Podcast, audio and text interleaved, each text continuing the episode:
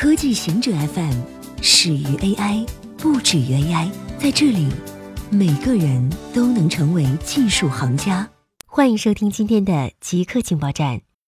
倪光南称，开源软件要向华为学习。中国工程院院士倪光南表示，在开源软件方面，从业者应该向华为学习，通过引进、消化、吸收、创新发展。中国除了阿里和腾讯以外，华为现在也可以和苹果比了。他表示，中国在世界信息技术领域中占有相当大的比重。针对软件人才资源，倪光南表示，中国人才资源丰富，软件从业人员存量大、增量大。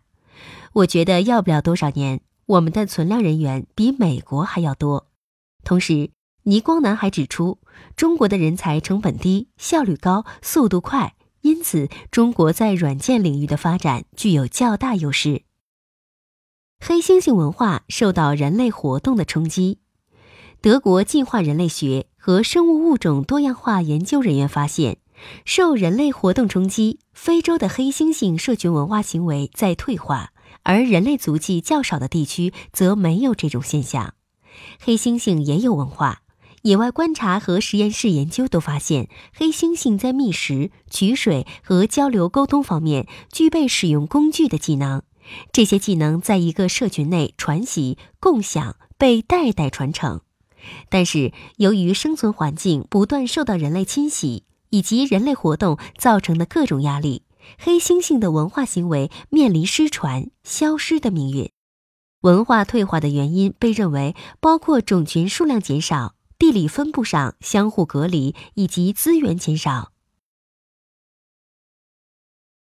研究发现，药物能阻止艾滋病的传播，艾滋病疫情有望终结。一项具有里程碑意义的研究发现，携带艾滋病的男性，其体内的病毒能被逆转录病毒药物完全抑制住，无法感染其伴侣。这意味着，如果每一位艾滋病患者都接受充分治疗，未来将不会再有新的感染发生。研究报告发表在《柳叶刀》期刊上。这种药物不是疫苗，病毒携带者在一生中需要每天服用药物，一旦停止，病毒数量会再次增加，携带者将会再次传染给其他人。因此，研究人员强调不能夸大这项研究的重要性，但这项研究无疑是一大突破。将会对艾滋病患者的生活产生巨大的影响，因为如果正确服用药物，他们不会影响伴侣了。流媒体如何影响环境？尽管流媒体无需任何材质，但那并不是说它不会对环境造成影响，因为多媒体文件储存的服务器需要消耗大量能量。当用户从服务器或云端检索文件信息，信息会通过光纤网络传输至路由器。通过无线网络传送至电子设备。每当用户播放流媒体音乐文档时，都要按此流程运行，消耗能量。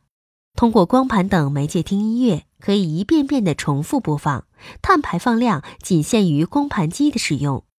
如果人们用高保真的音响设备听流媒体音乐时，据估计，一年的耗电量为一百零七千瓦时，大约花费十五英镑。光盘机一年的耗电量为三十四点七千瓦时，电费为五英镑。哪种做法更加环保呢？这取决于诸多方面，比如人们听音乐的次数。如果一首歌曲只听两三次，那么流媒体格式是最佳选择。如果需频繁的播放，那么最好使用刻盘。在线播放流媒体专辑超过二十七次时，可能比生产一张光盘的能耗还要大。以上就是今天所有的情报内容。本期节目就到这里，固定时间，固定地点，小顾和您下期见。